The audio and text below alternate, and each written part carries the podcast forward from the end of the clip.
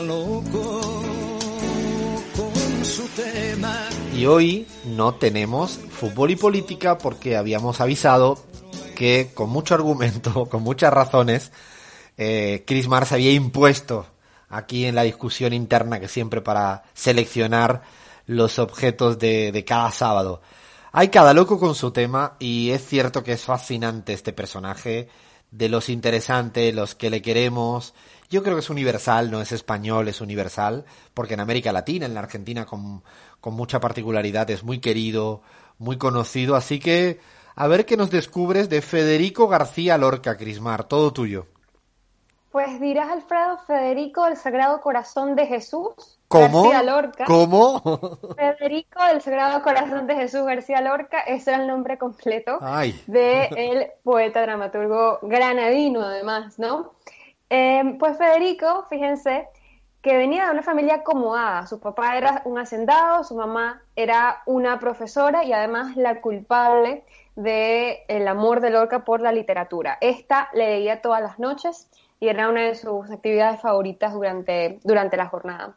Pero hay otras curiosidades. Fíjense que él no caminó hasta que cumplió cuatro años. Sin embargo, para su familia esa, esa eh, discapacidad nunca representó ningún tipo de problemas. Así que eh, sus papás los mimaban y eh, le ayudaron a eh, sobrevivir esta, esta complejidad.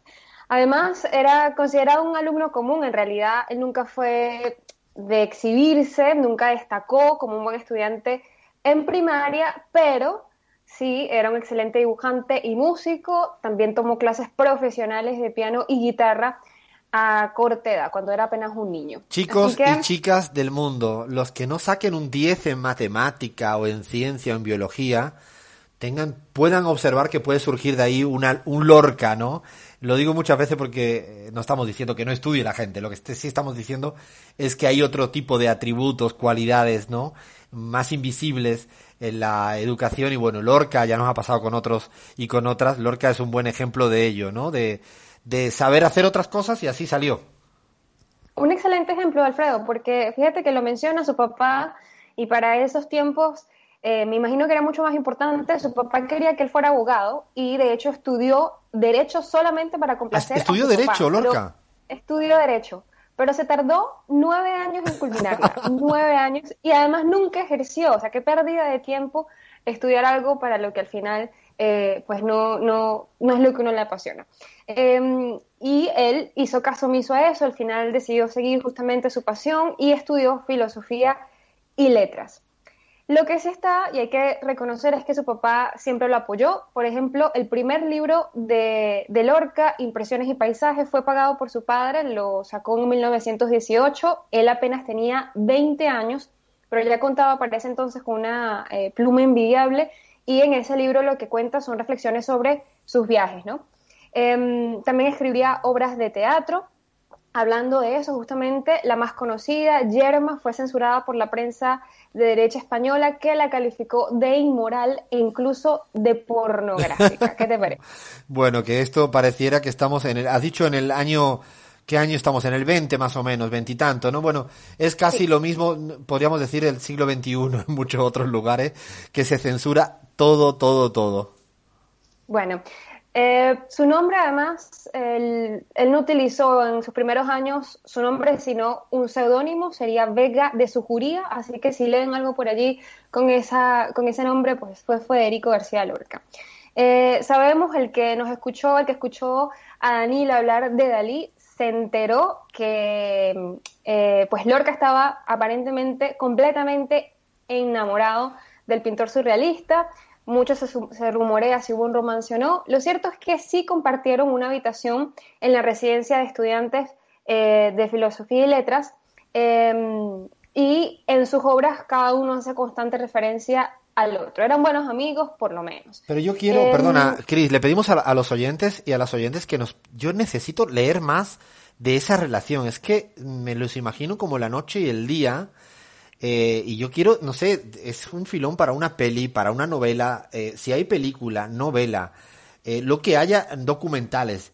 Le pedimos que nos escriban por redes, por favor, contándonos de esa relación entre Dalí y Lorca, porque ay, es como que no me lo imagino, como que no encajas, ¿no? Muy, muy lejanos políticamente incluso, ¿no? Mucho, completamente mucho, mucho. opuestos. De hecho, hubo un momento en el que si bien ellos eran buenos amigos, eh, los complejos del Sal- de Salvador eh, pues hicieron que se tornara en contra del escritor, eh, que ya era una relación con muchísimos altibajos y entonces Dalí criticaba duramente a Lorca por considerar que el poeta, según él, tendía demasiado a resaltar la cultura popular. De hecho, le jugaban bromas junto a otros compañeros de las residencias, le tiraban baldes de agua, de agua fría eh, en los dormitorios en, el, en los que se quedaban, ¿no? Por ejemplo. Además, también le llamaban el perro andaluz, un término despectivo eh, para, pues, justamente... No sé si su- escucharon la canción de Sabina que dice un perro andaluz sin domesticar. Es un guiño Como el precisamente corto de a Lorca. Buñuel, ¿no? El Absolutamente. Tal cual. De hecho, a mí de vez en cuando me ha gustado siempre que me lo dijeran. Fíjate que no lo tomaba como despectivo, lo de un perro andaluz sin domesticar. Bueno, a Lorca además también le gustaba mofarse de su muerte, a veces la representaba, se tumbaba en la cama, se descomponía el rostro y después sus amigos lo metían en, una- en un ataúd y se lo llevaban al cementerio donde mágicamente resucitaba. Esas eran parte de sus prácticas. Borges, Borges, hablando de, no lo No soportaba. generes un quilombo, no generes un quilombo. No, ya, no ya, arrancamos el quilombo, ya arrancamos el quilombo. Ya abrimos la, la grieta Borges o Lorca, eh, ojo. Borges o Lorca. Igual, igual no creo que sea comparable, vamos a ser justos, tienen, tienen otro estilo. Sí, es cierto. Vienen de- sí, no, no creo que sea comparable, quizás Borges o Cortázar, Borges o Vargallosa, por ahí va más la, la comparación, pero no creo que con Lorca sea justo compararlos. No, pues, Borges es un genio. Yo cuando lo leo trato, parece que me cambia la cara cuando me acuerdo que es un facho. En fin, no lo soportaba. Se conocieron en Buenos Aires y dijo de Lorca que le parecía que interpretaba el papel del andaluz. Le ha favorecido su muerte trágica, por ejemplo, ahí di- dice, desde luego los versos de Lorca me gustan, pero no me parecen muy importantes. Esa era la opinión de ¿Cómo que, un segundito, esto no lo había visto yo, ¿cómo que interpretaba el papel del andaluz? ¿Pero qué se cree Borges? ¿Cómo que el papel del andaluz? ¿Pero qué caricaturización? Uy, me salió de directa esa palabra, mira qué es. ¿Qué caricaturización del andaluz tienen? Bueno, sigamos, no, no. Bueno, o sea, como no es secreto que, que Borja era homosexual, eh, él estuvo un periodo en Estados Unidos, donde escribió la canción del Mariquita, que digamos fue la primera referencia que tiene en sus obras de respecto al tema de la homosexualidad. Sin embargo, también pasó una estancia de tres meses en Cuba y fue allí eh, pues un, un tiempo crucial para re- reivindicar esa identidad sexual, porque Cuba estaba pues en pleno momento cultural y revolucionario tras la independencia del Reino de España. Ahora bien, ya llegando al tema de la muerte, eh, días antes de que estallara la guerra civil en España y previendo lo que, lo que iba a suceder, los embajadores de México y Colombia le ofrecieron exilios en sus respectivos países, eh, pues que bueno, Lorca al ser homosexual, al ser republicano, tenía una sentencia de muerte. Y así fue. Sin embargo, eh, Lorca se negó a marcharse y decidió pasar unos días en Granada, de donde originalmente era. Antes de dirigirse en tren hacia su tierra natal, le dejó a su amigo José Bergamín, por cierto, el manuscrito del que es uno de sus escritos más importantes, poeta en Nueva York, previendo él también lo que podría suceder, Alfredo. Y, sobre su muerte, además, hay dos teorías. La primera habría sido por amor y la segunda por España. ¿Qué te parece? No, lo de la muerte de Lorca es eh, todo un enigma, una discusión interesante. Yo creo que, o sea, se nos viene el tiempo encima, llega el momento de tanta informativa, pero vamos a agarrar unos minutitos más después a la vuelta, porque creo que, que toca rematar bien este cada loco con su tema de, de Federico García Lorca respecto a ese interrogante, ¿no? Y a lo que significó en términos de símbolo, mito, eh, ¿no? De enfrentarse a la, al bando de la derecha